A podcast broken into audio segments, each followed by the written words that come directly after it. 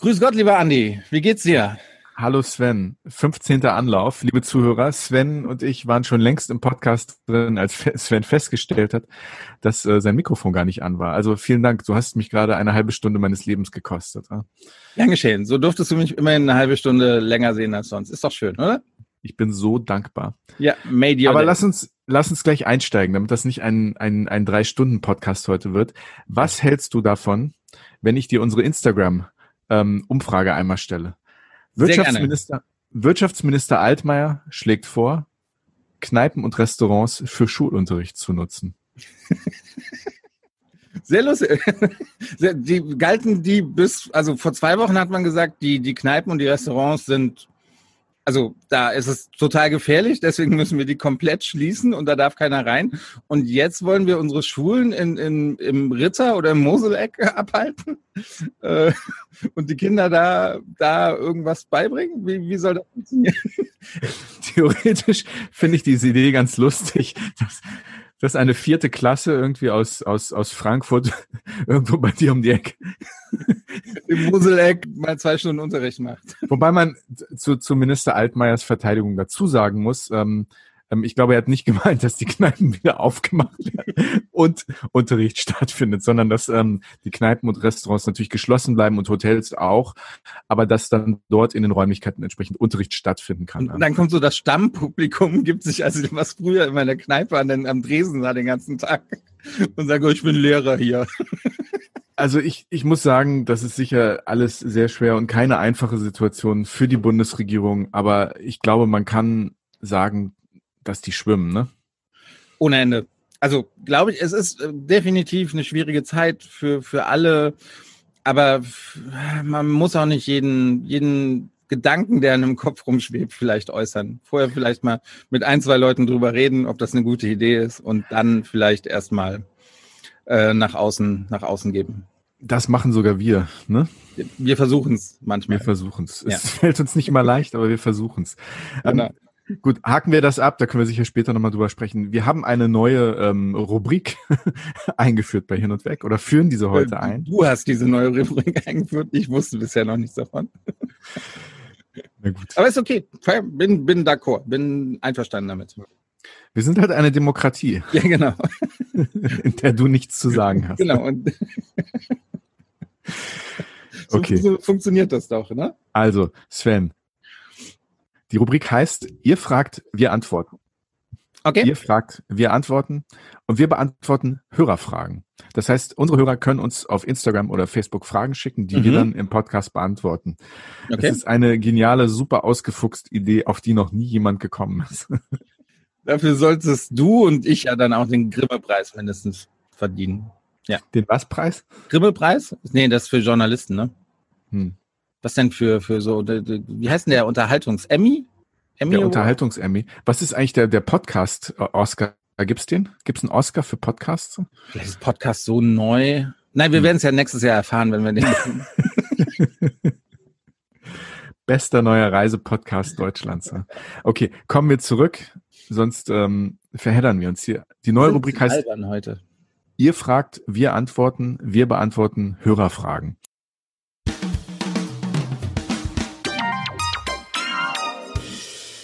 Wir haben die erste Frage. Die erste Frage kommt von Tabea aus Hamburg. Liebes Hin- und Weg-Team, wie seid ihr auf den Podcast gekommen? Bussi aus dem Reisebüro. Bussi haben wir bekommen. Uh, ich werde leicht rot. Vielleicht war der auch nur für mich, ja.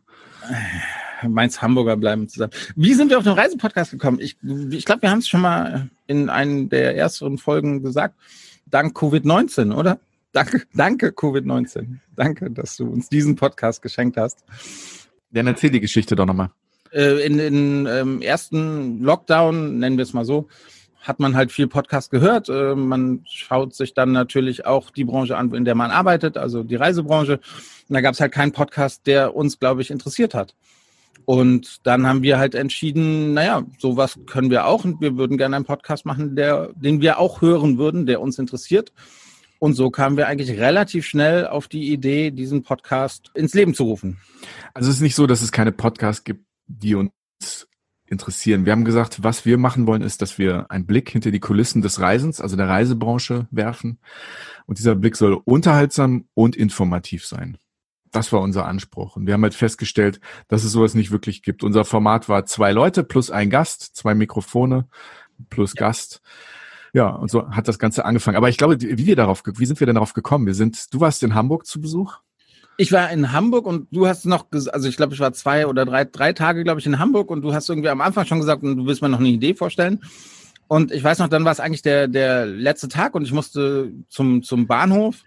Stimmt. Und dann hast, hast du noch gesagt, ey, eigentlich wollte ich noch darüber reden, lass doch einen Podcast machen.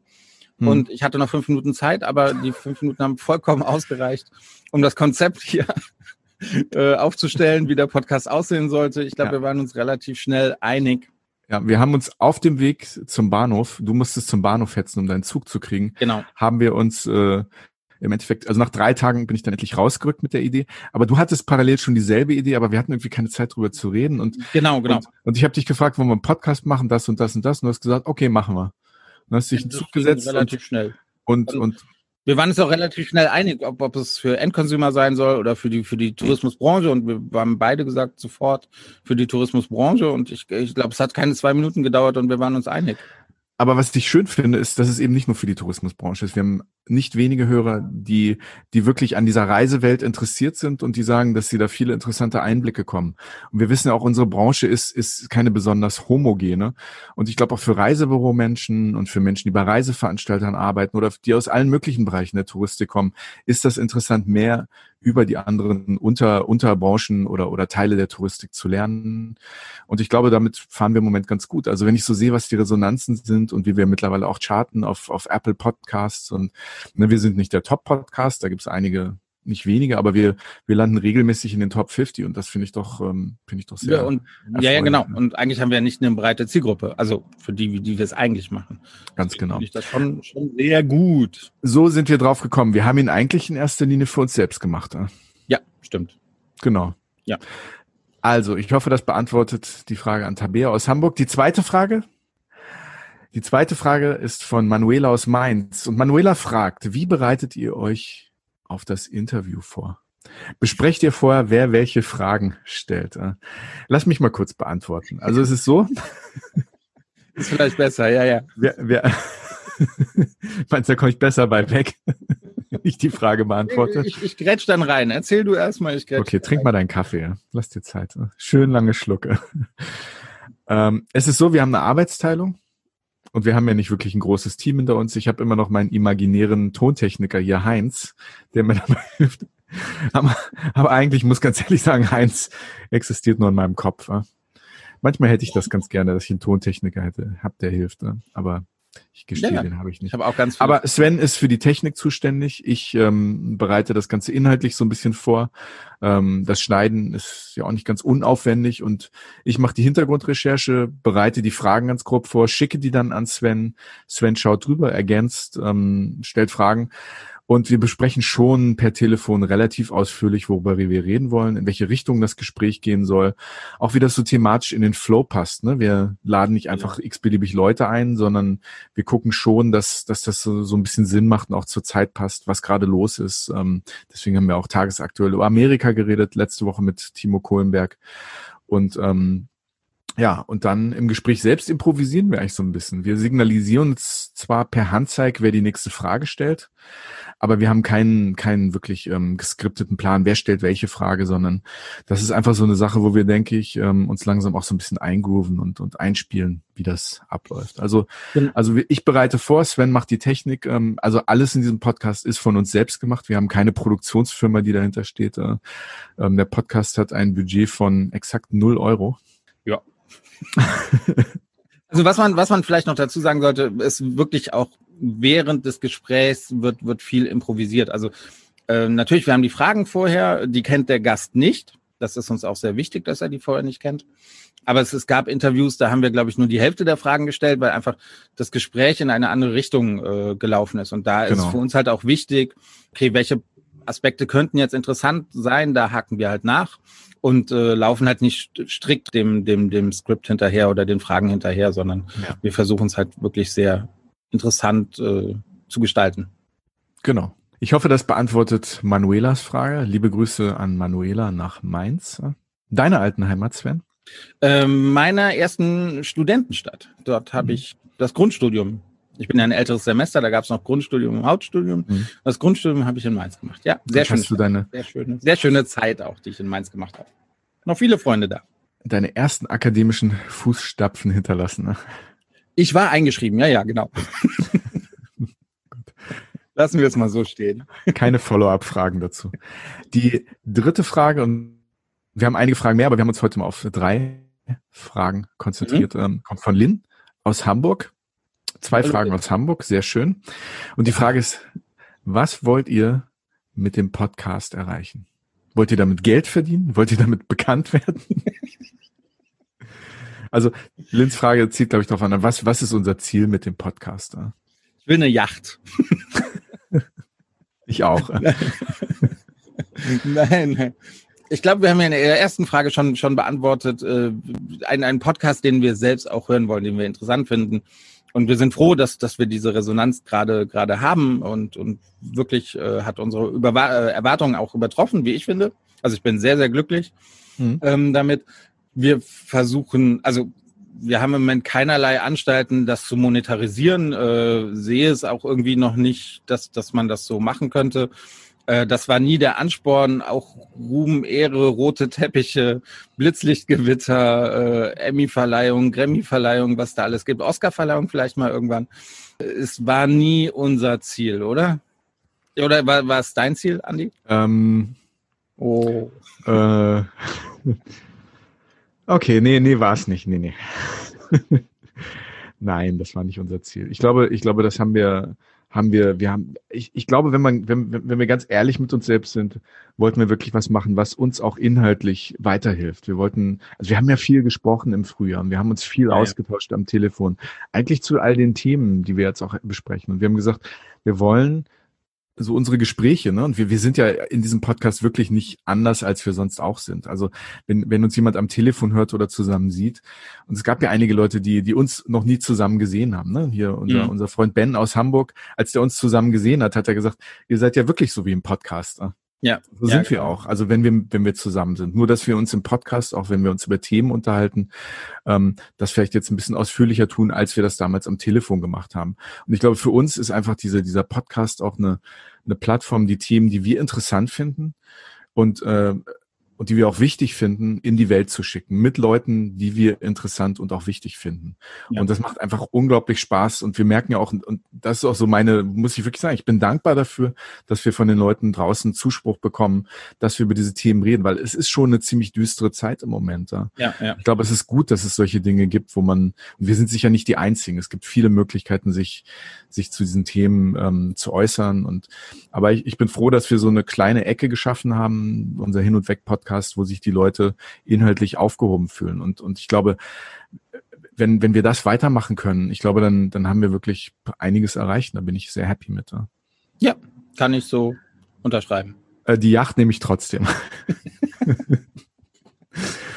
Gut, also vielen lieben Dank auch an Lynn aus Hamburg für diese Frage. Ich hoffe, die konnten wir damit beantworten. Damit beenden wir unsere neue Rubrik. Ihr fragt, wir antworten. So, und das bringt mich zu einer Frage an dich. Sven, verrat doch unseren Lesern einmal, wo du dich gerade aufhältst. Ich sehe nämlich strahlend blauen Himmel. So sieht's aus. Und 20 Grad mindestens. Ich glaube, gestern waren, waren 22 Grad. Ähm, ich bin gerade in der Türkei. Und das hat folgenden Hintergrund. Ich habe eine Freundin, die ja, lebt in Asien. Und die Türkei ist gerade das einzige Land auf der Welt, wo wir uns treffen können. Mhm. Und ja, das haben wir jetzt gemacht. Wir haben uns zuerst in Istanbul getroffen, waren drei, vier Tage in Istanbul und sind seit gestern noch nach Bodrum geflogen und verbringen jetzt hier fünf weitere Tage in diesem wirklich herrlichen, wunderschönen Bodrum. Mhm. Und du hast mir gerade schon ähm, ein paar Bilder gezeigt. Du hast gerade deinen Laptop einmal geschwenkt auf die Meeressicht. Ja. Es ja. ist fast, fast so schön wie an der Alster hier in Hamburg. Fast so schön. Ich will jetzt vielleicht ein bisschen weiter ausholen. Ich will den Zuschauern erklären, Sie, Sie können es ja leider nicht sehen. Oder ich, ich schicke dir ein Foto und bitte poste das auf, auf, auf Instagram. Instagram. Ähm, genau, also wir sind so am Hügel von Bodrum. Ich überblicke die Bucht von Bodrum. Ich kann nach Kurs gucken. Ich äh, habe die Altstadt von Bodrum vor mir. Ich sehe die Burg, ähm, Hügel, blauer Himmel. Und du willst es wirklich mit der Alster vergleichen? Dein Ernst? Hamburg ist sehr schön, Sven, das weißt du doch. Hamburg ist schön, ja, ja, kein, kein Problem. Aber Man, manche sagen, es ist die schönste Stadt der Welt. Ich habe auf dem Ranking nicht Bodrum auf Platz zwei gesehen. Ne? Rankings, die du selbst fälschst, wo du selbst irgendwie stundenlang irgendwas ausschneidest und dann Hamburg an Nummer eins setzt. Die zählen nicht. Andi, Nein, also liebe, liebe, Zuhörer, ich muss äh, gestehen, die Bilder, die Sven gezeigt hat, mit seinem Laptop-Schwenk, äh, die sind sehr schön. Genau. Über diese Fragen könnte man lange streiten, aber es ist wirklich sehr schön im Boden. Da, darf ich noch was zum, zum Urlaub generell sagen oder wie, wie die Lage gerade hier in, in der Türkei ist? Das Normalerweise würde ich Nein sagen, aber da es mich interessiert. Vielleicht interessiert es ja auch den einen oder anderen Hörern. Ich fühle mich hier tatsächlich total sicher. Ich, ich habe oder nicht ich habe den Eindruck, sondern es ist tatsächlich so, dass die Regeln hier noch ein bisschen strenger sind als, als in Deutschland.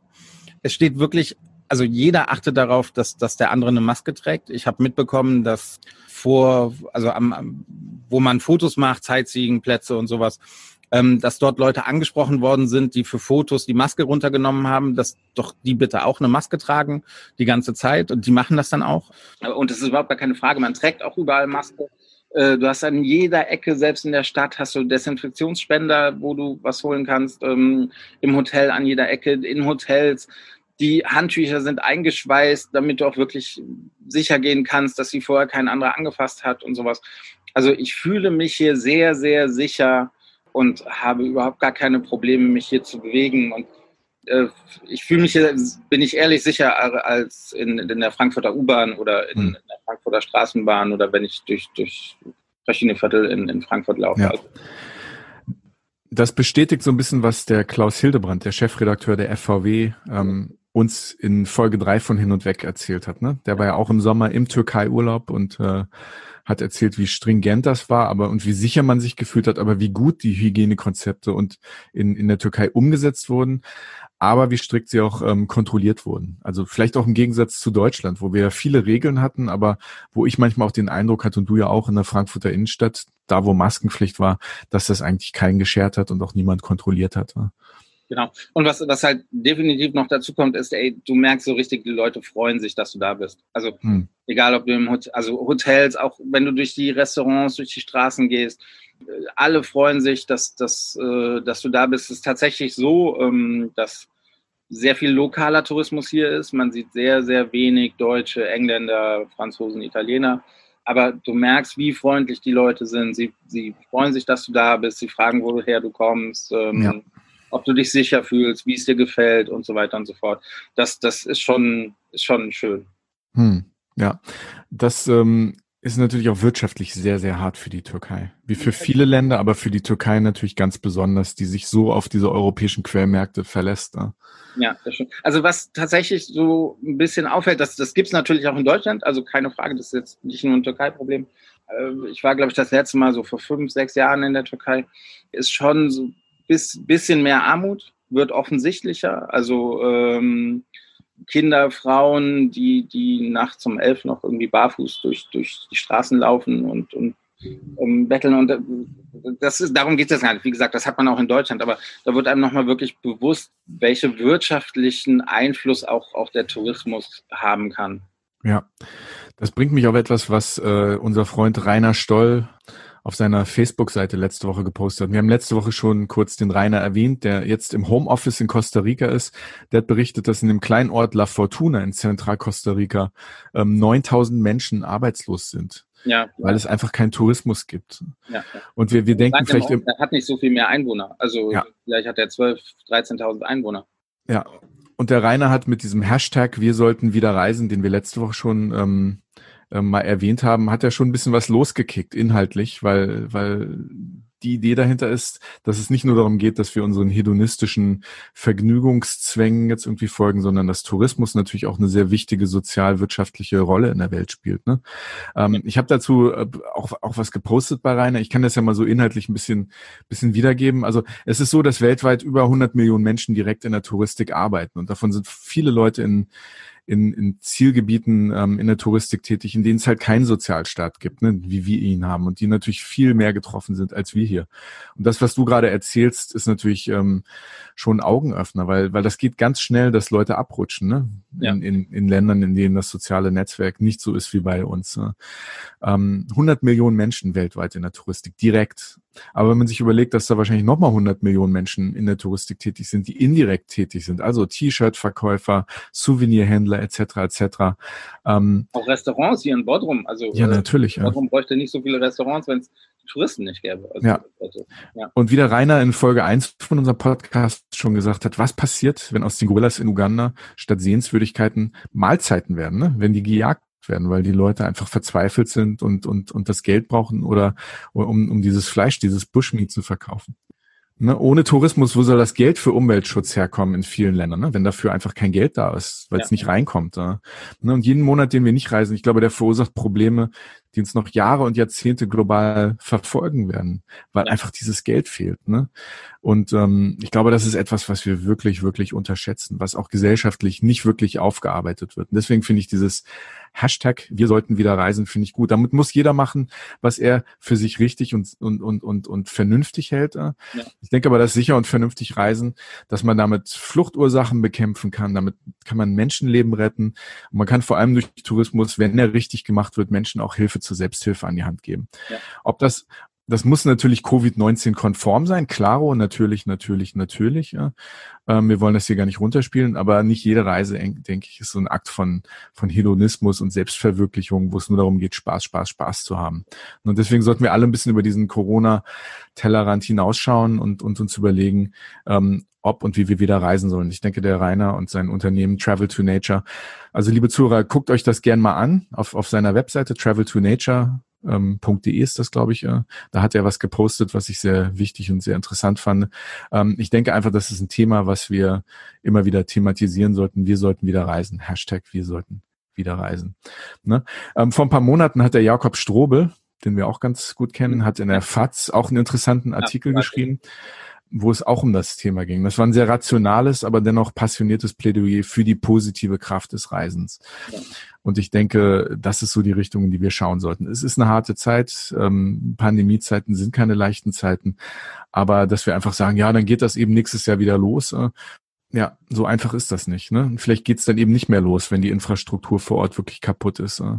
Genau, genau. Wir hatten ja auch Vietnam als, als gutes Beispiel, wo die Reiseleiter genau die vorher Deutsche durch Vietnam gebracht haben, äh, halt jetzt andere Jobs haben. Also steht nirgends geschrieben, dass, dass ähm, die guten Reiseleiter, die wirklich das 20 Jahre lang mit viel Leidenschaft, mit viel Liebe gemacht haben und sich wirklich auch immer auf je, jede Gruppe gefreut haben, ähm, dass, dass die jetzt wieder in den alten Job rübergehen.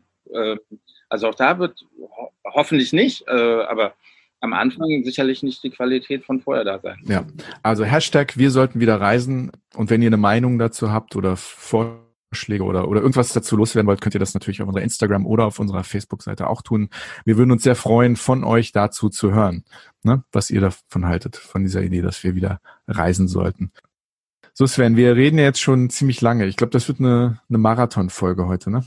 Ja, wird ein bisschen länger heute. Aber ich, ich glaube, es war auch viel zu erzählen und viel, was wir was, was interessant ist. Und da das unser Podcast ist, in dem wir machen, was wir wollen, und wir auch gesagt haben, die Yacht interessiert uns nicht, ja? ähm, zumindest nicht so, können wir machen, was wir wollen. Und, und ähm, ich denke, es ist auch wichtig, dass wir uns, ähm, wir uns auch klar positionieren zu dem, was wir denken über das, was in der Reisebranche los ist. Also wir haben ja auch gesagt, wir wollen uns ein bisschen mehr mit positiveren Themen auseinandersetzen, nach vorne gucken, ne? auch mit diesen Themen mit wie Hashtag, wir sollten wieder reisen, und ähm, in den nächsten Wochen haben wir uns zum Ziel gesetzt, über das Thema Neuanfangen, ähm, Neuaufbruch, Dinge neu machen, neue Arbeitswelt ein bisschen zu reden, damit wir auch ein bisschen Perspektive bekommen für das Jahr 2021. Nicht nur für unsere, für uns, sondern auch natürlich für unsere Zuhörer. Und ich glaube, das heutige Thema passt da sehr gut zu, denn wir haben einen Gast, der über das Thema Neuanfang sehr eloquent und artikuliert redet, aber vor allem auch schreibt. Hin und weg. Der Reisepodcast mit Sven Meyer und Andi Jans.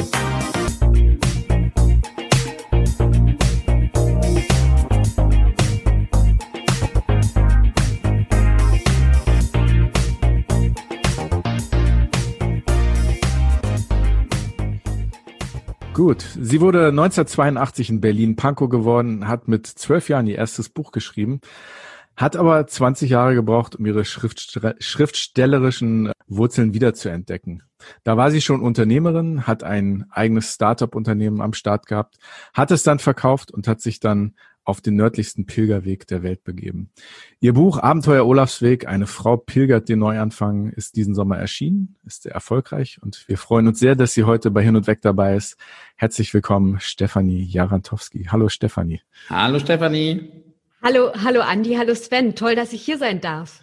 Ja, wir freuen uns sehr. Wir haben uns ja schon vor einiger Zeit darüber unterhalten, ob du mal mitmachst ähm, bei unserem Podcast. Und wir sind jetzt eigentlich auch wirklich an dem Zeitpunkt angekommen, wo das Thema Neuanfang und auch das ganze Thema Corona, Covid, Krise ja. eigentlich uns hat das ja natürlich das ganze Jahr beschäftigt, aber wir sind auch wirklich an so einem Zeitpunkt, wo das Thema Neuanfang auch, glaube ich, ähm, ganz angemessen ist, dass wir über positive Dinge reden oder auch überhaupt erstmal über, über das, das, was man jetzt machen kann und, und, und wie man so ein bisschen in eine ungewisse Zukunft auch für das Reisen blicken kann. Und deswegen ähm, ist das schön, dass wir mit dir reden können, über dein Buch reden können und was dich so umtreibt. Also vielen Dank, dass du dabei bist. Ja, und super, dass ihr dieses Thema aufgreift, weil ich finde halt immer jetzt auch die, die Krise, was ja einfach Corona ist und für viele, nicht nur in der Reisebranche wie in der Eventbranche, wo ich ja sozusagen noch bis letztes Jahr tätig war, ähm, die Krise kann halt immer eine Chance sein. Und äh, deshalb ist es auch immer wirklich meine Intention, Leuten Mut zu machen, ähm, auch was ganz Neues zu machen. Hm.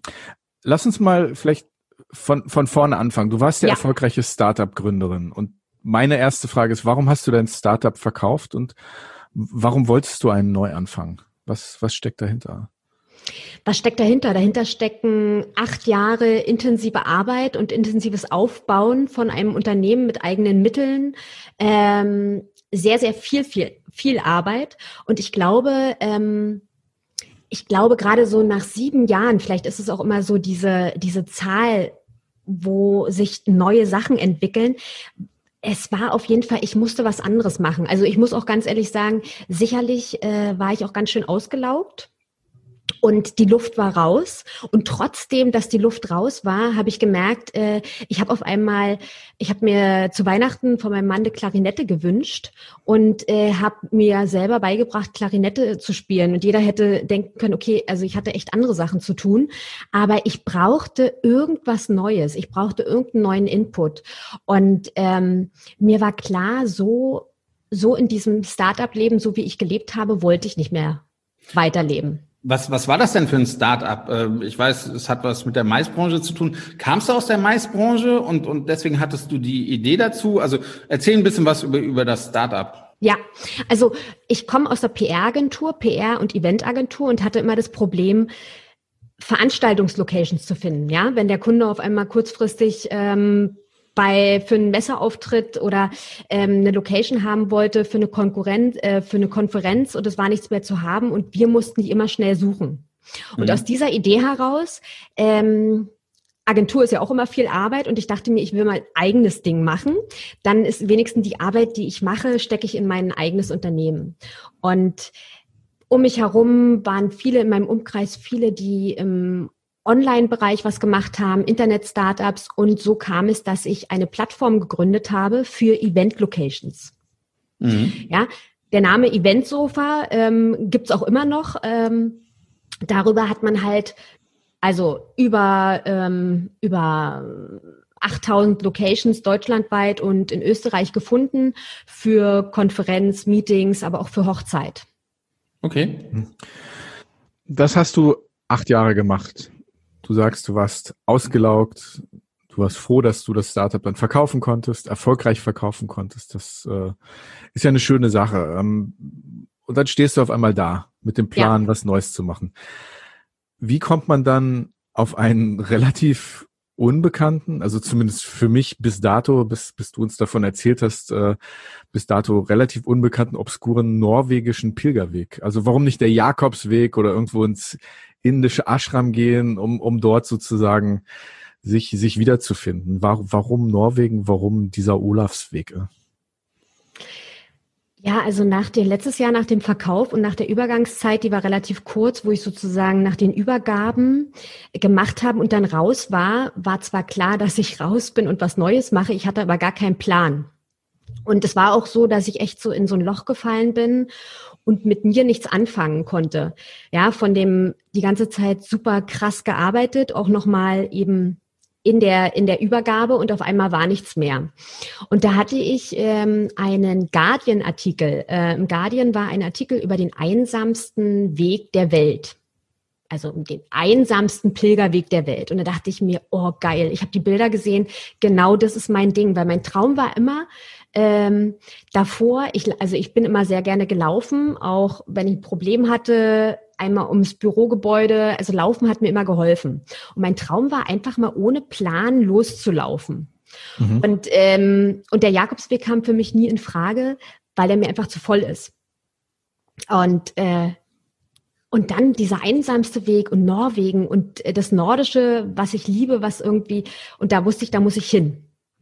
Warst du da schon Norwegen-affin oder, oder war, das, war das wirklich völlig neu für dich? Es war völlig neu. Also ich war auch äh, das erste Mal in Norwegen, aber zumindest Dänemark und Schweden, da war ich schon und fand die Länder ganz toll und bin einfach gerne im, im Norden, also an Ostsee oder Nordsee. Hm. Du, du hast gesagt, du hast ähm, dein Startup verkauft und wusstest dann erstmal nicht, was, was los ist. Dann reifte irgendwann in dir die Idee, diesen Weg zu gehen. Wie lange hat das dann gedauert, von, von der Idee bis zum, bis zum ersten Schritt aus der Haustür raus, wo man, wo man dann diesen Weg startet? Wie, wie lange war dieser Prozess? Und man kann ja, glaube ich, sagen, du bist auch mit deinem Mann gewandert. Ja. Wie lange hat es gedauert, ihn davon zu überzeugen? Also er war mit in meinem Unternehmen dabei okay. und war dann zum gleichen Zeitpunkt wie ich raus. Ähm, er war auch derjenige, der mir den Guardian-Artikel gegeben hat. Aber er wollte ursprünglich nicht mitlaufen oder zumindest hat er sich dazu nicht geäußert.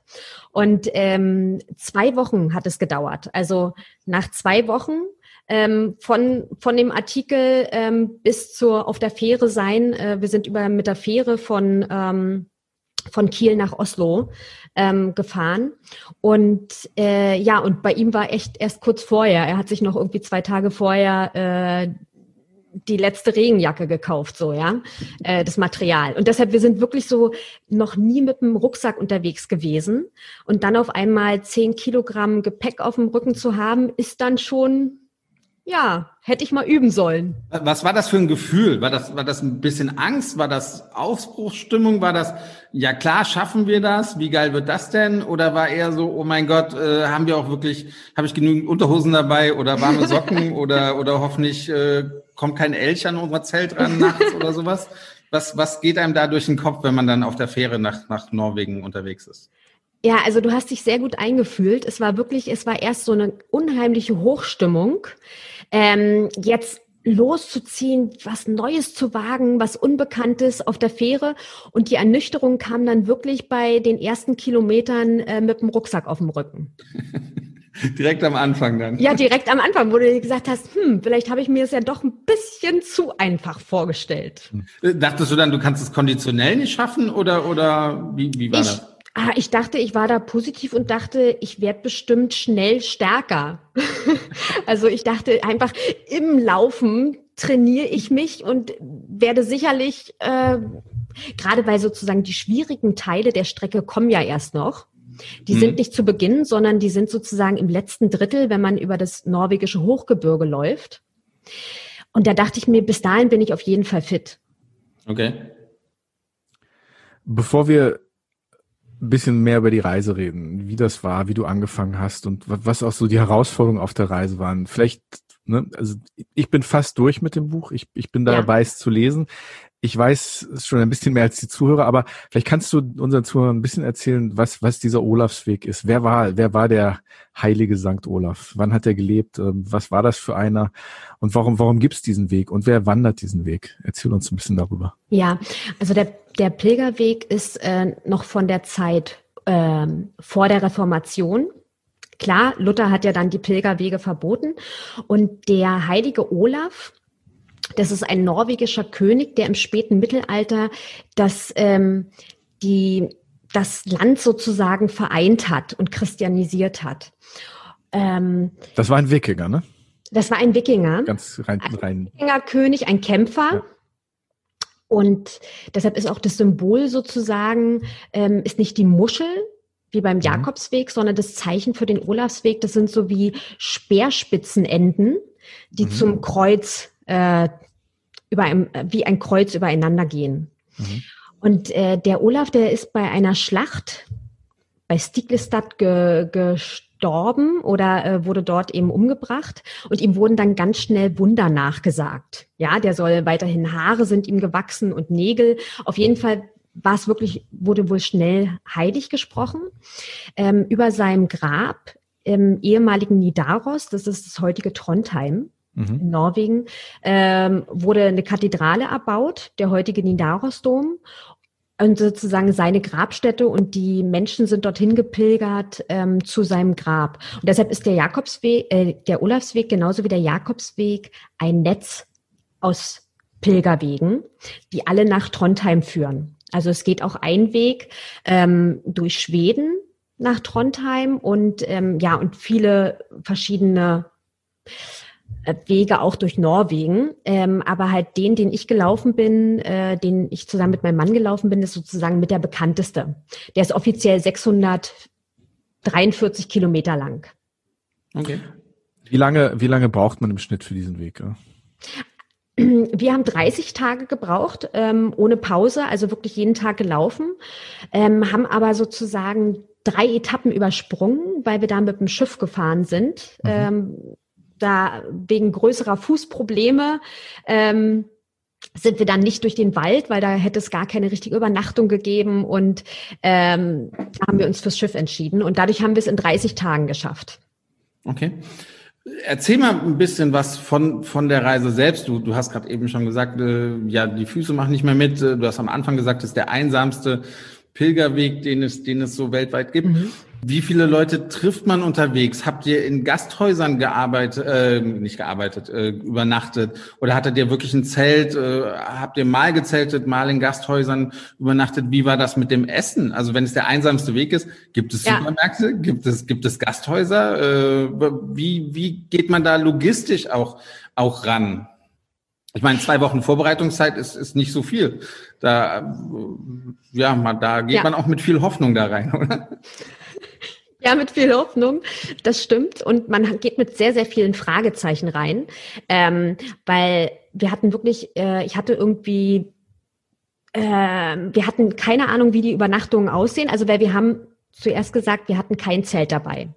Zelt war uns echt eine Nummer zu groß, ja. Wir, die sonst irgendwie im Hotel schlafen äh, und das erste Mal mit dem Rucksack unterwegs waren, da war das genug. Und wir hatten auch ein bisschen Proviant dabei. So, und haben dann aber schnell die Pilgerherbergen kennengelernt. Das sind oft in Norwegen, sind das Höfe, mhm. die, ähm, wo sozusagen der ehemalige Kuhstall umgebaut wurde. Ähm, es ist auch manchmal ein Campingplatz. Auf den Campingplätzen gibt es halt auch Hütten, so dass man auch ohne Zelt da übernachten kann. Und äh, gerade was du sagst, logistisch ist halt echt, man muss gucken, wo man übernachtet. Man ist, hätte man ein Zelt dabei gehabt, wäre man viel flexibler gewesen. Mhm. Aber so musstest du echt gucken, weil es ist halt nicht der Jakobsweg. Es kommt jetzt nicht an jeder Ecke irgendwie eine Unterkunft, sondern deine Etappen, deine Strecken, die du läufst, richten sich halt echt danach, wo du das nächste Mal schlafen kannst. Und es gibt nicht so viele Schlafplätze. Mhm. Ja, also so war es auch einmal bei einem Campingplatz, wo wir ankamen und da waren wir den Tag echt ausgelaugt. Also da äh, war das Erlebnis mit einer verrückten Kuh, äh, da mit einem Abhang, wo wir fast, also ich dachte, das ist mein letzter Tag, ja, war froh, dass ich den überlebt habe. Und dann hatten wir da keine, äh, keine Möglichkeit mehr zu übernachten. Ja, da war alles voll. Und äh, die nächste Unterkunft war halt 30 Kilometer weiter. Mhm.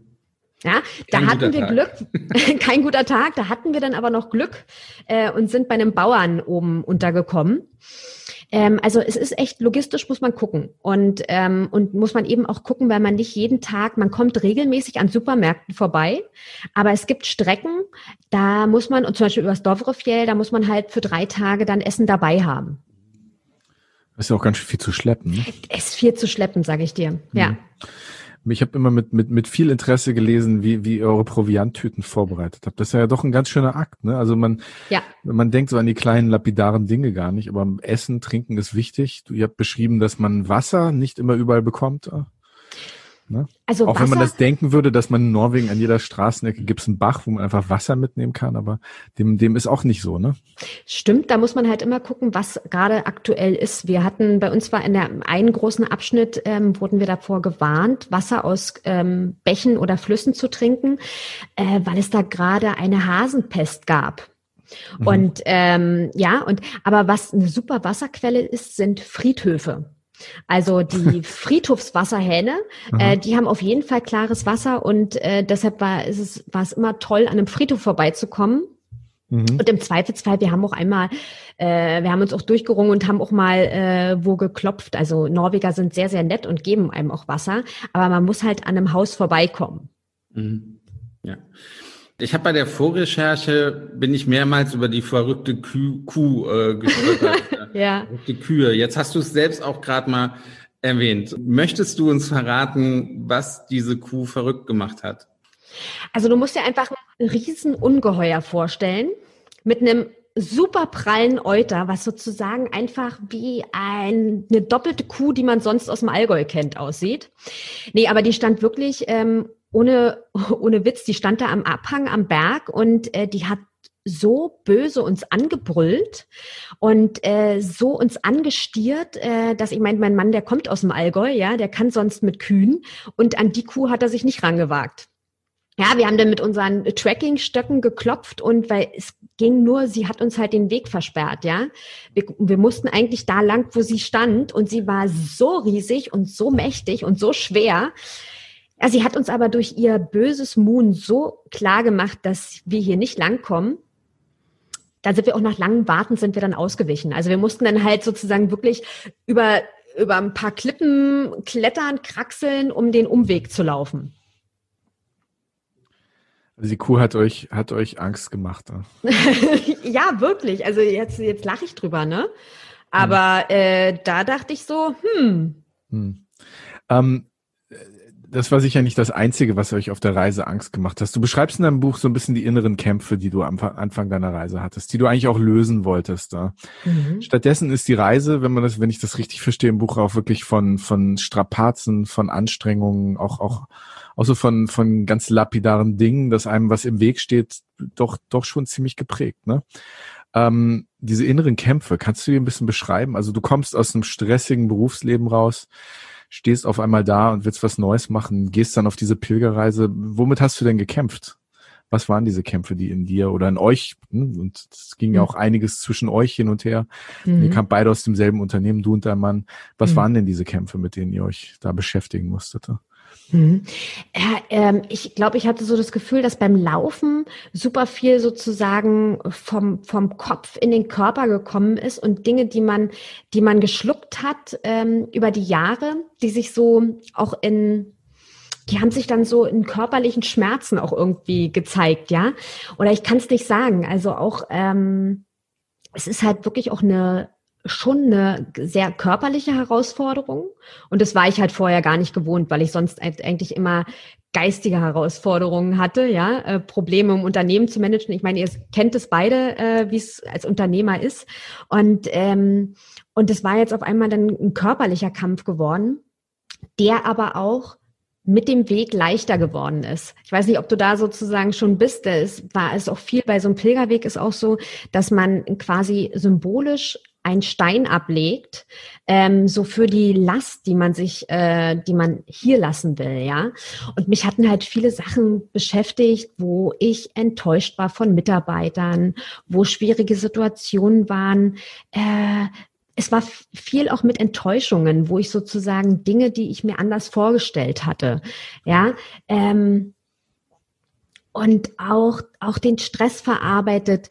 Ähm, so, und dann, wenn man so läuft, ist es halt wirklich, geht halt auch, äh, wir sind halt auch mal äh, quasi als Ehepaar ziemlich aneinander geraten auf dem Weg. Ähm, obwohl wir sonst immer super zusammengearbeitet haben, weil sonst waren wir auch 24 Stunden zusammen. Aber solche Strapazen nochmal mitzumachen, war dann doch nochmal was anderes.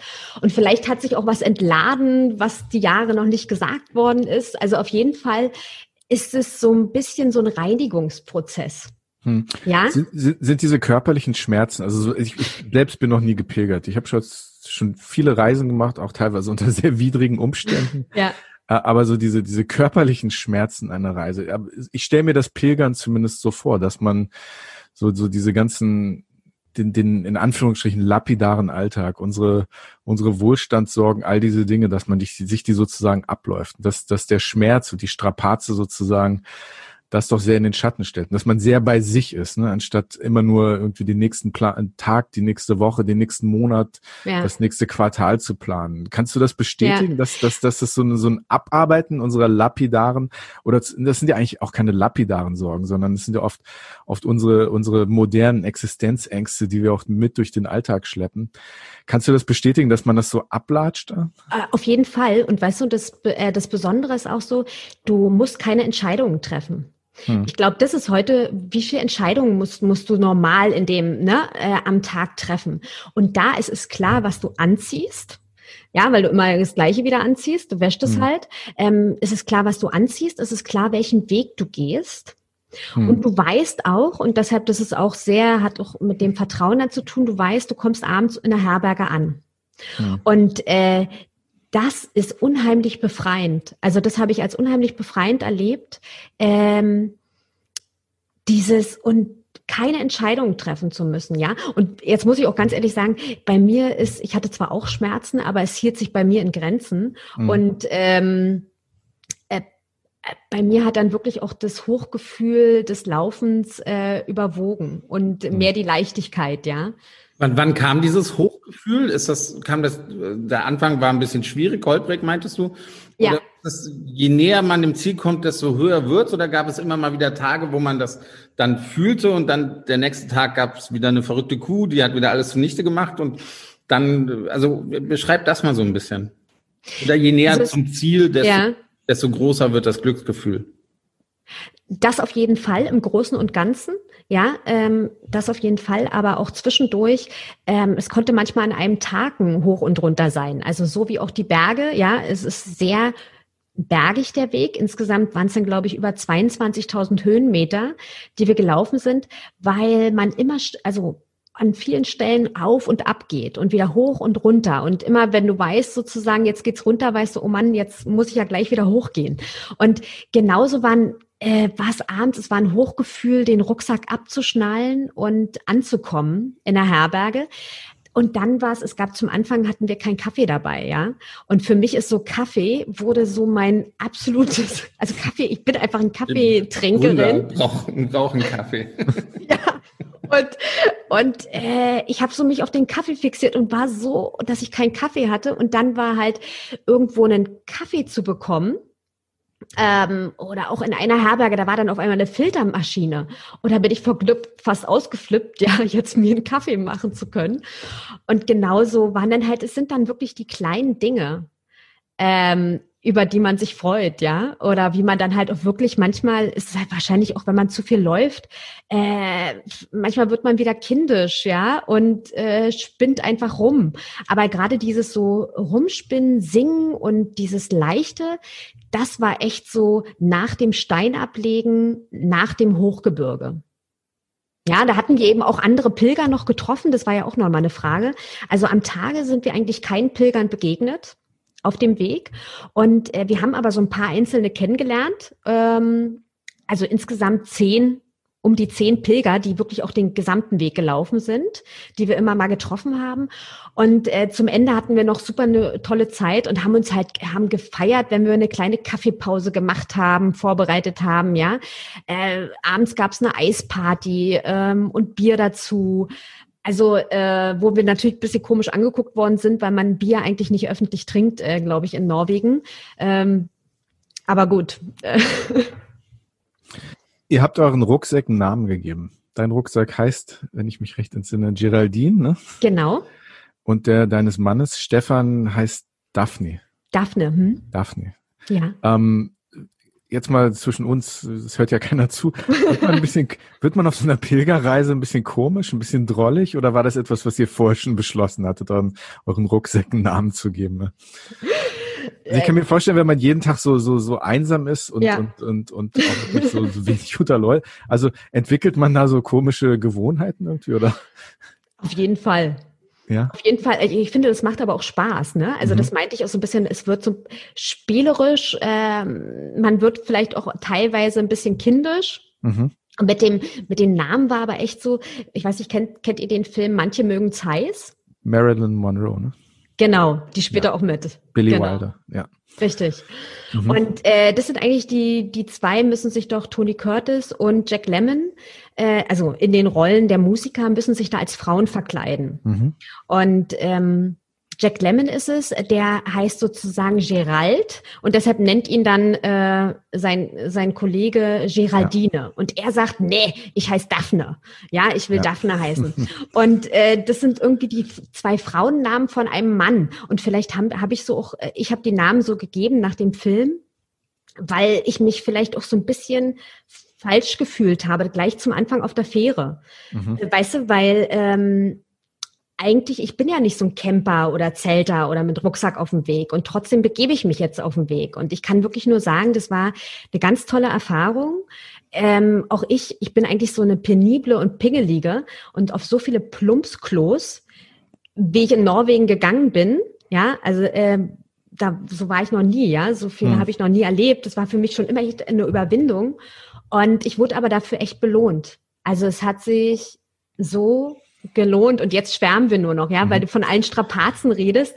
Jetzt ist einfach ähm, nur positiv. Und jetzt hast du dir einen Plumpsklo in den Garten gebaut, oder? ja, da hätte ich einen Garten, ne? aber ich wohne ja noch in der Großstadt Berlin ja, ja. und ja. da ist kein Garten. Nee, du, ich, äh, ey, mal weißt du, wie man sich dann freut, wieder auf die eigene Toilette zu gehen und äh, das eigene Bett, da, da haben wir dann wirklich äh, Kniebeugen vorgemacht, mhm. dankend, dass wir wieder so ein tolles Bett hatten. Hm. Ich, ich wollte gerade fragen, du bist mit deinem Mann gegangen, ähm, den, den Weg. Es schien am Anfang gar nicht so schwer, ihn davon zu überzeugen, mit, mitzugehen. Wohin ging denn danach euer Urlaub? War das so fünf Sterne All-Inclusive in der Türkei, äh, das komplette andere Programm? Oder ist es tatsächlich, es hat euch jetzt so ein bisschen, bisschen ja, angefixt und ihr seid dann sofort wieder zusammen wandern gegangen? Wie, wie kann man sich das vorstellen? Also das kann man sich wirklich so vorstellen, dass auf einmal das Fünf-Sterne-Hotel war unsere eigene Wohnung. Mhm. Du hast wirklich die, die Maßstäbe haben sich da dann nach den, es waren insgesamt 40 Tage in Norwegen und die Maßstäbe haben sich da total verändert, äh, dass es das Schönste war, selber zu kochen mit frischen Zutaten, weil wir ja oft einfach Fertigessen zusammengerührt hatten abends in der Unterkunft oder halt nur Brötchen gegessen haben oder Thunfisch aus der Dose. Und das hier selber zu kochen, das Klo zu haben, das große Badezimmer, die Matratzen, ein schönes Bett zu haben, ähm, das war Luxus pur. Und dann war einfach äh, auf dem Weg sind so viele Ideen in uns gereift wieder und dann war einfach sozusagen jetzt machen, jetzt umsetzen. Und bei mir war das halt das Buch. Mhm. Die, dieses Gefühl von Luxus, ist das was, was anhält? Also ihr seid jetzt seit einem Jahr zurück, du hast das Buch geschrieben. Ja. Manchmal, wenn man mit Leuten spricht, die von Pilgerwegen zurückkommen, es gibt ja einige Pilgerwege, auch in Deutschland gibt es nicht wenige Pilgerwege. So, ja. viele Leute machen das. Ich habe den Eindruck, dass das nicht zwingend, also das, was man sozusagen findet oder lernt auf dem Weg, dass das nicht zwingend anhält. Wie ist das bei euch, wenn du jetzt sagst, so, ihr seid zurückgekommen und habt das eigene Bett und gute sanitäre Anlagen als ein Luxus empfunden. Ist das, ist das geblieben, das Gefühl? Oder, oder muss man sich manchmal wieder ein bisschen daran erinnern, ähm, was das bedeutet, wie, wie, wie gut es uns eigentlich geht? Also an das gerade, was sozusagen so die Standards angeht, ähm, da gewöhnt man sich ja immer wieder sehr schnell dran. Ja. Und da ist es immer schon gut, sich daran zu erinnern. Hm. Was aber trotzdem, ich glaube, es ist so nachhaltig geblieben, weil es wirklich so lange war. Es ist nochmal was anderes, wenn du so eine Tagestour auf einem Pilgerweg unterwegs bist oder vielleicht eine Woche. Hm. Aber wenn du so, insgesamt waren es ja, wir waren ja noch ein bisschen in Norwegen unterwegs, 40 Tage. und das macht schon was mit einem. Also was bei mir auf jeden Fall geblieben ist oder bei uns ist das Thema, ähm, dass wir einfacher leben wollen. Wir haben uns ziemlich ähm, verkleinert, also ziemlich viele Sachen bereits weggegeben. Was Zum Beispiel?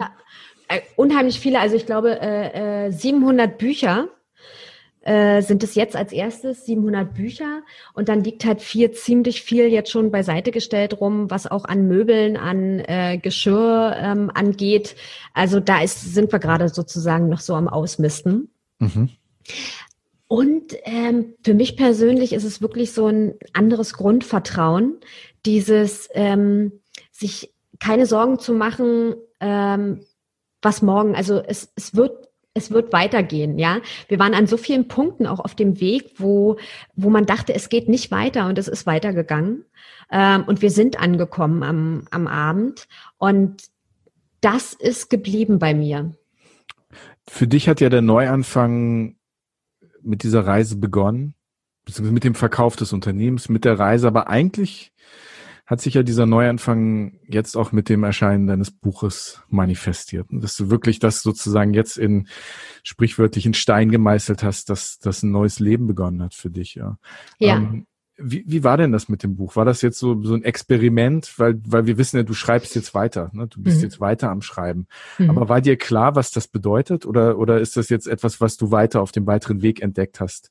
Dass du weiter schreiben willst, dass du das verfolgen willst? Ja? Erzähl mal ein bisschen darüber. Ja, also das Schreiben habe ich überhaupt auf dem Weg erst wieder entdeckt. Ich hatte mein äh, so kleine zwei kleine Notizbücher dabei hm. und ähm, hatte jeden Abend, manchmal auch, äh, wenn wir mittags eine Pause gemacht haben, immer ganz viel reingeschrieben. Und für mich war immer das Schreiben war damals meine Leidenschaft, aber ähm, ich hatte dafür nie mehr Zeit und habe mir dafür keine Zeit genommen, weil von da war ich immer total diszipliniert und vernünftig. Es gab immer Wichtigeres zu tun, ja. Und auf dem auf dem Weg hat man abends viel Zeit, ja. Also wenn man in der Unterkunft angekommen ist, man kann sich eh nicht mehr bewegen. Laufen. Fernseher gibt's auch nicht. Äh, Fernseher gibt's auch nicht. Wenn dann würde man auch nichts verstehen, ja. Mhm. Äh, aber genau Fernseher gibt's nicht. Und ein Buch hatte man auch nicht dabei, weil war ja zu schwer zum äh, Tragen. Also habe ich geschrieben. Und in dem ähm, Schreiben hat sich, ich habe, es hat super viel Spaß gemacht und da wusste ich überhaupt nicht, dass ich ein Buch darüber schreiben wollte, über den Weg. Hm. Und das hat sich wirklich erst auf der Fähre, in der, ähm, auf dem Rückweg, dachte ich, ja, warum nicht? Ich schreibe ein Buch. Ja, weil manche haben immer schon so gefragt, schreibst du denn darüber? Schreib, du schreibst ja hier so viel, willst du ein Buch schreiben oder was machst du da? Und ähm, und da dachte ich mir, ja, ich wollte immer schon ein Buch schreiben. Also du hast ja in einem Eingangsstatement gesagt, dass ich mein erstes Buch mit zwölf geschrieben habe. Ich habe das auch selber illustriert, aber ich habe das nie veröffentlicht. Ja, das liegt im Schubfach immer noch bei meinen Eltern. Äh, beim Babyalbum und äh, wurde nie veröffentlicht. und jetzt war es wirklich, das war natürlich, ich weiß nicht, viele haben ja den Traum, ne, ein Buch zu schreiben und zu veröffentlichen. Ähm, Hast du auch den Traum? Nee, nee. er schüttelt gerade den Kopf, deswegen kommt jetzt die Rückfrage. Das können ja unsere Hörer nicht sehen. ja, also, okay. Andi, was sind deine Träume? Erzähl uns davon. Sven, ich denke gerade daran, wie das wäre, wenn du und ich vielleicht mal diesen Olafsweg wandern. Ne? Nächsten Sommer 30 Tage, 30 Tage du und ich. Ja, die Frage ist wer. Ne? Ihr könntet auch zum Anfang erst, weil es gibt einen Ostweg und einen Westweg. Mhm. Äh, von Oslo zu äh, starten die und nach ein Drittel treffen sich die beiden Wege in, mhm. ähm, na sag schon, in da Lillehammer. in Lillehammer. In Lillehammer. Mhm. Lillehammer da kennt man vielleicht noch so durch ja. die Winterspiele. Mhm. Ja, also könntet ihr erst getrennt laufen. Jeder könnte sich seine, die, die anfangs schmerzlichen Erfahrungen mhm. alleine machen und dann trefft ihr euch und lauft dann freudvoll zusammen. Die, die letzten zwei Drittel des Weges. Genau. Sven, was sagst du? Äh, vielleicht einen Ticken lang, oder? Ich würde wahrscheinlich die ersten 24 Stunden zusammen mit dir gehen und dann den Rest des Weges lieber alleine, oder? Genau. Und dann gehst du wieder ins Fünf-Sterne-Hotel. ja, ich glaube, so wird das nichts. Ich muss das, glaube ich, doch alleine machen. Ne? Du hast in Interviews immer wieder gesagt, dass du Frauen gerne dazu ermutigen möchtest, neu anzufangen. Ähm, was, was genau meinst du damit und, und warum, warum ist dir das so wichtig? Sicherlich ist es mir wichtig, weil ich selber eine Frau bin und mehr an andere Frauen denke. Aber im Ernst, also gerade viele Freundinnen von mir, Bekannte, wenn ich ähm, auch bei Vorträgen äh, Frauen getroffen habe, haben mir viele Frauen ihr Leid geklagt, äh, wie unzufrieden sie eigentlich sind, wie äh, toll sie es fanden, dass ich mein eigenes Unternehmen gegründet habe und haben, also ich kenne wirklich viele, die sich bei mir beklagt haben über ihren Job ja, und wo sie eigentlich sehr, sehr unglücklich waren und ähm, wo ich immer versucht habe zu zeigen, hey, kündige, kündige doch den Job, ja, fang doch einfach was Neues an. Ich habe es auch gemacht. Ähm, bestimmte Sachen, man kann ja auch, man kann ja auch klein anfangen, aber wenn jemand äh, so unzufrieden ist und da ist mir halt wichtig zu zeigen, dass es immer weitergeht. Ja, dass es auch einen Weg gibt, auch wo man nicht meint. Ich glaube, äh, man ist immer, wenn man wagt, etwas aufzugeben und natürlich lässt man Dinge hinter sich, dann passiert auch was ganz Neues. Darf, darf ich einmal kurz dazwischen gehen? Ähm, eine Frage, die sich daran anschließt. Dieses Neuanfangen, ist das nicht immer auch ein Privileg für, für Personen, die es sich leisten können? Also wärst, du wärst ja diesen Weg wahrscheinlich nie gegangen, wärst du noch Geschäftsführerin von, von ähm, dem Startup, ja. Startup gewesen. Also ja. inwiefern hat, hat dieser Verkauf dir da, des, des Startups geholfen, halt neu anzufangen? Na, ich sag mal, äh, in dem Sinne, der, der Neuanfang, der Einschnitt war ja wirklich davor zu entscheiden, ich verkaufe das Unternehmen, ja. Äh, da haben auch viele mit der Stirn gerunzelt und gesagt, warum verkaufst du? Es läuft, es läuft doch super. Warum? Oder ähm, ich meine, sogar mein Steuerberater hat gesagt, ich könnte ja auch einen anderen Geschäftsführer einsetzen, ja. Ähm, ich muss es ja nicht unbedingt verkaufen. Also, ähm, aber für mich war klar, dieser Abschnitt ist vorbei und ich will was Neues, auch wenn ich noch nicht wusste, was es war. Und du hast vollkommen recht, dieses Privileg dann, äh, und das war mir klar, dass ich auf einmal Zeit hatte, keine Termine hatte, ist ein unheimliches Privileg und keine Verpflichtungen hatte. Auf jeden Fall, also da stimme ich dir vollkommen zu. Ähm, trotzdem ist, glaube ich, immer in meinem ähm, Kopf, und ich meine, ich hatte ja die Ängste auch, die meisten von uns haben halt sehr, sehr viele Ängste im Kopf. Und was halt aus meiner Sicht hilft, ist, wenn man sich auch mal wirklich, das sind ja auch kleine Veränderungen, die man plant, wenn man sich aufschreibt, was könnte denn im schlimmsten Falle passieren? Ja, weil viele Ängste sind, glaube ich, halt nicht rational. Und die meisten Dinge, die einem passieren können, sind ja nicht lebensbedrohlich, ne? Richtig. Die Frage ist natürlich immer, also ähm, was, was, was möchte ich ne, äh, im Leben? Und deshalb, das ist ja gut, wenn man wirklich das möchte, ähm, dann ist, ist es total super. Aber ich finde halt, ähm, oder mir tut es halt leid, dass viele halt auch vielleicht nicht wissen, was sie möchten ist ja auch mit die schwerste Frage, zu wissen, was man will, ja. Und natürlich verändert sich das auch. Ähm, aber halt einfach so latent bis stark unzufrieden mit ihrem Leben sind. Ja, die, die Ängste sind ja auch ein guter, äh, wie soll ich sagen, ein guter Puffer, äh, Sachen so zu belassen, wie, wie sie, wie sie sind. Ja, ja. eigentlich macht es mir keinen Spaß, aber es könnte mir ja noch schlechter gehen. Äh, deswegen bleibe ich jetzt lieber mal ähm, in dem Job, wo ich, wo ich, wo ich gerade bin. Also es ist immer eine gute, ja. gute Ausrede, Sachen nicht zu tun, ähm, weil, wenn man sich alles noch ein bisschen schwärzer malt, wie, wie, wie es passieren kann. Ja, ja, stimmt. Was, was mich wirklich auch dazu gebracht hat, zu sagen, wir, wir müssen die Stefanie unbedingt in den Podcast einladen, ist, ist, ist genau dieses Thema, dieses Thema Neuanfang. Weil die Corona-Pandemie ist ja eine Zeit, in der sich viele diesen Neuanfang gar nicht aussuchen können, sondern Menschen müssen zwangsläufig neu anfangen. Und wirklich in unserer Branche, in, in dieser Reisebranche im weitesten Sinne, geht es wirklich vielen Menschen im Moment nicht gut. Da sind sehr viele Ängste, sehr viele Unsicherheiten, Existenzen sind bedroht. Ja. Ähm, aber ich habe das Gefühl, für viele Menschen, die, wie ich zum Beispiel, nicht das Glück in Anführungsstrichen hatten, denen ganz schnell dieses Pflaster durch, durch eine Insolvenz oder eine Firmenaufgabe abgerissen wurde, vielen Menschen wird sozusagen durch Kurzarbeit und viele andere Dinge, die Ängste werden sozusagen lange am Leben gehalten. Ne? Ähm, und, und ich glaube, für viele Menschen ist das jetzt so eine Zeit, in der diese Unsicherheit, in der man Angst lebt, ist das etwas, was ganz, was ganz ausgeprägt ist. Also für dich als jemand, der, der diese Möglichkeit hatte, vor kurzem Neuanfang zu machen, was würdest du den Menschen raten, deren Leben jetzt mit, mit dieser großen Krise aus den Fugen geraten ist? Also, was würdest du denen jetzt sagen, als jemand, der, der wirklich jetzt einen Neuanfang gemacht hat, auch in dieser schwierigen Zeit, mit einem Buch und, ja und, und, und, und solchen Dingen. Ja, ja also ähm, ich meine, deshalb, dass es jetzt eine super schwierige Lage ist für viele, ja, und auch gerade halt für viele Unternehmen, das steht ganz außer Frage. Ähm, was ich persönlich, was mir halt immer helfen würde, was ich anderen rate, ist, sich Positivbeispiele aus der Branche anzugucken, ja.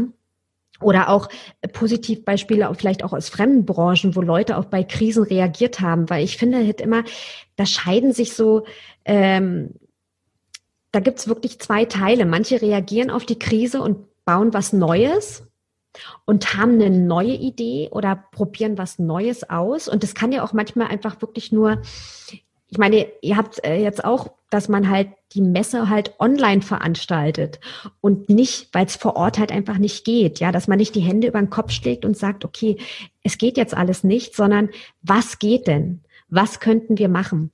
Und ich habe mich da halt immer, ähm, und da vertraue ich halt wirklich auch immer auf meinen Kopf. Ich meine, wir haben alle im Kopf, wir können denken. Und ähm, und am besten, es hilft auch rausgehen in die Natur und zu laufen, weil da kommen einem nämlich die besten Ideen. Ja, so kam mir auch beim Laufen sozusagen die Idee zum Buch und ähm, auch zu neuen Sachen, die wir vielleicht ein neues Unternehmen, was wir äh, hatten gründen wollen. Und das, glaube ich, macht halt den Kopf frei und bringt auch neue Möglichkeiten. Also ich glaube, man darf halt wirklich keine Angst haben. Und wenn man sich so Positivbeispiele anguckt, wo Unternehmen umgeschwenkt sind, ich meine jetzt zum Beispiel auch Airbnb, weil ihr Reisebranche sagt. Airbnb, wenn ich das so richtig mitbekommen habe, ich meine, die sind jetzt auch, das Geschäft ist voll eingebrochen und äh, die hatten ja auch immer dieses Thema so Erlebnisse wie Weinproben und solche Sachen und die versuchen das jetzt auch online äh, nach online zu transferieren. Und natürlich funktioniert das nicht eins zu eins, aber ähm, sie versuchen halt sozusagen darauf zu reagieren. Nicht einfach zu sagen, hm, Mist, wir müssen jetzt, machen jetzt Kurzarbeit, entlassen Mitarbeiter und klar, so eine Sachen mussten jetzt wahrscheinlich auch gemacht werden, aber zu gucken, was kann man denn machen? Und was ist vielleicht eine ganz verrückte Idee, die man machen kann? Also, dass man sich am Machbaren orientiert. Aber dass man ja, oder einfach mal auch rumspinnt am Unmachbaren, ja. ne? Einfach mal träumt und äh, versucht, äh, das Unmögliche zu denken, auch sich mit anderen zusammenzusetzen. Aber ich glaube halt nicht den Kopf in Sand zu stecken. Hm. Vor allem auch nicht, sich nicht von den Ängsten leben zu lassen. Diese Frage, die Richtig. du gerade gestellt hast, was ja. ist das Schlimmste, was jetzt wirklich passieren kann? Ich glaube, das ist vielleicht ein ganz, ganz guter Wegweiser, wenn man sich wirklich fragt, so was, was könnte jetzt, wenn ich das mache, das Schlimmste sein, was, was mir passieren kann? Das vielleicht auch mal auszubuchstabieren, sich vielleicht daran zu orientieren. Ja. Ist vielleicht nicht der schlechteste Weg, ja. Ja, auf jeden Fall. Und gerade, ich meine, jetzt, wir sind ja auch wirklich sehr privilegiert ähm, in, in Deutschland, in Europa, was auch das soziale Netz angeht. Also an äh, deshalb wirklich sich mal aufzuschreiben, was könnte im schlimmsten Fall passieren. Ich meine, man kann halt so viel ähm, kleiner werden, je nachdem, man muss natürlich von seinen Ansprüchen Abstand nehmen, ja, dass man entweder eine kleinere Wohnung zieht, wo kann ich Kosten sparen, was kann ich da jetzt machen? Hm. Ja. Ähm, bevor wir zur Schnellraterunde kommen. Schnellfragerunde, äh, nicht Schnellraterunde. Fragerunde. Ähm, vielleicht noch die Frage, du hast gerade eben von neuen Ideen gesprochen. Äh, gibt es vielleicht ein, ein, ein weiteres Buchprojekt, was, was gerade in Planung ist? Äh, seid ihr wieder irgendwo gewesen oder, oder was, was ist passiert oder was ist in deiner Planung? Äh, was steht da in den nächsten Monaten an? Also neues Buch über, eine, über einen Reiseweg, Pilgerweg noch nicht. Das musste auch jetzt nochmal nach hinten geschoben werden, wegen der, ne, wir wissen alle das C-Wort, äh, weil sonst hatte ich nämlich eigentlich Japan im Kopf. Ja, da gibt's nämlich auch einen tollen äh, Pilgerweg. Aber der deshalb ist mein Pilgerweg ist das, ne? Genau. Hm. Ähm, und da ist nämlich ähm, deshalb mein neues Buchprojekt ist diesmal ein ähm, in dem Sinne auch, das Leben ist ja eine Reise. Also es ist quasi ein Reiseroman, weil da die Protagonistin ist es auch wieder eine Frau, die ähm, findet auf dem Weg durch ihre Reise durchs Leben ihr Ikigai, also ihren wirklichen Sinn. Die ist halt auch unzufrieden. Die hat auch äh, kein so glückliches Leben und es wird quasi nochmal aufgebrochen durch ein paar Schicksalsschläge äh, äh, und sie beginnt, sie fängt neu an.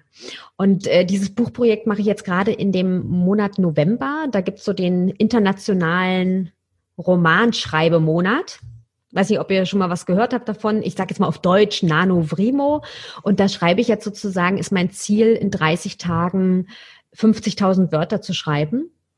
Und ähm, bin auch gut im Plan. Also äh, ähm, ich verfolge das auf Instagram, was du da machst. Da. Echt cool. Ja.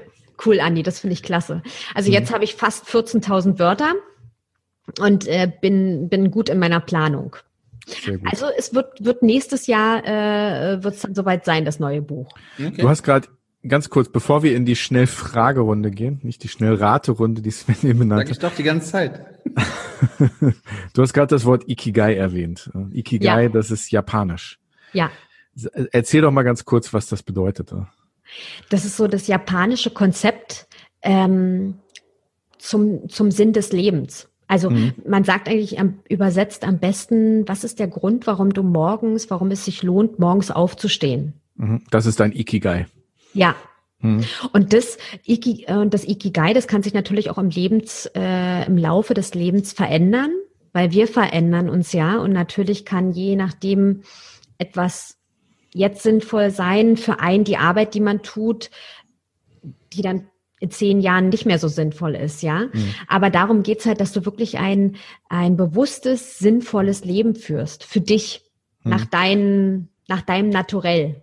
Du hast ja für das Buch deinen eigenen Verlag gegründet. Und der heißt doch Ikigai, ne? Genau, deshalb habe ich ihn auch Ikigai genannt. Genau. Sehr schön, sehr schön. Und du bist damit sehr erfolgreich. Dein Buch ist ja schon äh, in der Amazon Bestsellerliste ne, unter den Reisebüchern, wenn ich das richtig verstanden habe. Richtig, also diese Amazon-Rankings äh, sind ja immer für verschiedene Kategorien und das wechselt auch immer. Und da war es ja, glaube ich, wo wir gesprochen haben, gerade Rang 2 äh, bei Wandern und Reisen. Sehr schön. Das ist dein Ikigai. Ja, wir kommen zur Schnellfragerunde. Yay! Ja, Schnellfragerunde. Genau. Sven, möchtest du die erste Frage stellen oder soll ich das? Sehr machen? gerne, gerne. Ich muss übrigens äh, dir von äh, vorab sagen, dass ich die Fußballfrage gestrichen habe und dafür ja eine andere ausgedacht haben. Wir können doch eine Frau keine Fußballfrage stellen. Du, da bin ich dir sehr dankbar für. Was sollen weil, denn diese, diese Klischees, dass man ja, aber Frau ganz keine... ehrlich, aber äh, ich mag keinen, also ich bin jetzt nicht so der Fußballfan, ne? Und da fällst du mir in den Rücken. Ne? Jetzt wollte ich gerade. Ja, richtig so, richtig Gerade so. weg von den Stereotypen, den Klischees, dass Frauen sich nicht für Fußball interessieren und dann kommst du so. Na gut. Andi interessiert sich auch nicht für Fußball. Also ja, deshalb, es gibt ja auch Frauen, die sich für Fußball interessieren, aber zum Beispiel, also ich persönlich nicht. Na gut. Sven, ähm, Frage eins. Ja, dabei die ersten beiden Fragen stellen mich auch vom Rätsel. Also hier steht Rackfisch oder Klippfisk? Da steht Hab auch was dahinter. Ausgesprochen, oder? Rackfisk oder Klippfisk. Weißt du, was das ist, Stefan? nee. Warte, hier steht noch was dahinter. Ist das norwegisch? Norwe norwegische Forelle oder getrockneter Stockfisch? Kabeljau. Ah, siehst du. Na, da, äh, das, äh, äh, sag mal nochmal die deutschen Begriffe. Fermentierter äh, norwegische Forelle oder getrockneter norwegischer Stockfisch? Ah, dann vielleicht würde ich mich für den getrockneten Stockfisch entscheiden. Ich habe aber mhm. weder das eine noch das andere gegessen. Und mhm. ähm, Norwegisch kann ich maximal ein bisschen vom, vom Lesen erkennen, aber hören so gar nicht. Dann Flettbröt fände ich gut. auch viel Spaß machen. ja, dein Norwegen-Wissen wird jetzt ein bisschen. Ähm, uh, aber ich glaube, okay. ich glaube, vielleicht, vielleicht sind die Fragen auch wirklich ein bisschen am Thema vorbei, weil ich glaube, auf so einem Pilgerweg ähm, wird man nicht gerade mit äh, mit Popkultur und kulinarischer Kultur konfrontiert, vor allem nicht in Norwegen auf dem Land. Trotzdem Frage zwei. Ja. Il Ilvis oder Aha? Aha. Ja. Kennst du Ilvis? Sagt dir Ilvis was? Ehrlich gesagt, nein. Okay, wenn, auch an Sven, Sven guckt. Sven, kennst du Aha nicht? Ich kenne beides nicht. Ehrlich nicht? Na, nee. bei Aha dachte ich gerade nur an die Band. Ja, genau, die Band Aha. Ach so, ach oh Gott. Ilvis okay. ist auch eine Band. Ihr kennt, wenn ihr Ilvis nicht kennt, Y-L-V-I-S müsst ihr euch googeln auf YouTube Ilvis, eine ganz fantastische norwegische Comedy-Band. Ja. Dann haben wir heute Abend gleich was, gleich was Neues zu gucken. Ja, Ilvis, wahnsinnig lustig. Ja. Super. Na okay, äh, kommen Dann wir nicht. Zum, zum Ernst. Lesen aufgeben oder Schreiben aufgeben? Lesen aufgeben. Okay. Schreiben geht nicht. Ja. Schreiben aufgeben geht nicht. Na gut. Gerade erst äh, lieb gewonnen, dann kann man es doch nicht schon wieder aufgeben. Genau. Mit dem Fahrrad um die Welt oder zu Fuß um die Welt? Zu Fuß. Ja. Warum? Immer zu Fuß. Das, ja. ähm, das Laufen, ich habe keine Ahnung. Ähm, das macht einfach was mit einem, was das Fahrradfahren nicht macht. Es geht nicht wirklich von A nach, es geht nicht darum, um von A nach B zu kommen, sondern es geht wirklich um das Laufen an sich. Mhm. Ich habe keine Ahnung. Es räumt den Kopf auf, äh, es klärt die Gedanken. Für mich ist Laufen echt so ein Wundermittel. Hm. Fünf-Sterne-Hotel oder Camping? Oh, jetzt muss ich sagen Camping, weil nämlich das jetzt so der, der das ist der Next Level, ja. Hm. Jetzt haben wir den Pilgerweg mit äh, aus dem Rucksack und mit einfachen Unterkünften geschafft. Jetzt ist Next Level ist jetzt Camping. Vorher war es das Fünf-Sterne-Hotel? Ja, du, äh, äh, vier hätten es auch gemacht. Ja, okay, aber, aber vorher auf jeden Fall. Oh, unbedingt, unbedingt. Also campen hätte ich sonst nie und nimmer gemacht, ja. In Norwegen ist ja das Tolle, wenn man da mit dem Zelt unterwegs ist. Da gibt es ja das Jedermannsrecht. Das heißt, man kann quasi überall zelten. Ah, okay. Und ähm, also mit so und so viel Metern Abstand zum zu Gebäuden, aber dadurch man kommt an so geile Stellen vorbei und wenn ich mir hatte vorstellen können, jetzt da ein Zelt aufzustellen, oh, hm. herrlich. Du musst Sven die Frage verzeihen. Sven kennt eigentlich sowieso nur Fünf-Sterne-Hotels. Also du weißt gar nicht, dass es auch Sterne-Hotels gibt, die keine fünf haben. Ne? Das, das macht überhaupt keinen Sinn. Warum sollte es die geben? Du, wir müssen wirklich mal pilgern gehen, Sven, glaube ich, echt. Ne? Das wenn es nur 24 Stunden sind. Ich, ich, bin mal die Alpen gewandert. Was ist das? Der E5 von Oberstdorf nach Meran. Da gab es auch so keine. Von also Hütte zu Hütte? Hm? Von Hütte zu Hütte? Ja, genau. Ja. ja, so musst du dir eigentlich auch vorstellen, so ist es sozusagen von dem, von der Einfachheit her halt auch ähm, auf dem Pilgerweg, ja? Ne? Genau. Also, ja. aber wir haben, dein, bei dir war es wahrscheinlich ein bisschen einsamer. Also wir haben wirklich mit 20, 30 Leuten in einem Zimmer übernachtet. Ähm, also das war, und jeder hatte nur so 80 Zentimeter. Das war eine lange Matratze, die irgendwie fünf Meter breit war und darauf konnten halt dann acht Leute schlafen oder sowas. Und mehr wollen wir auch gar nicht wissen. und dann ging das Licht aus. Wie lange ist das her? Uh, ah, ich glaube drei Jahre oder sowas. Ach so. Ja. Also gar nicht All, so Allerdings lang. muss ich, das war meine letzte Wanderung. Die erste und letzte. Seitdem nie wieder. Okay. Frage 6. Mit Greta Thunberg zu Abend essen oder mit Angela Merkel? Oh, schwere Frage. Geht nicht mit beiden, aber da wegen des, äh, obwohl mit Greta Thunberg könnte ich Englisch sprechen, aber da muss ich sagen, unbedingt mit Angela Merkel. Ja. Ich bewundere die Frau gerade so sehr, äh, was die so für einen Job macht, den ich nie machen könnte. Angela Merkel. Okay.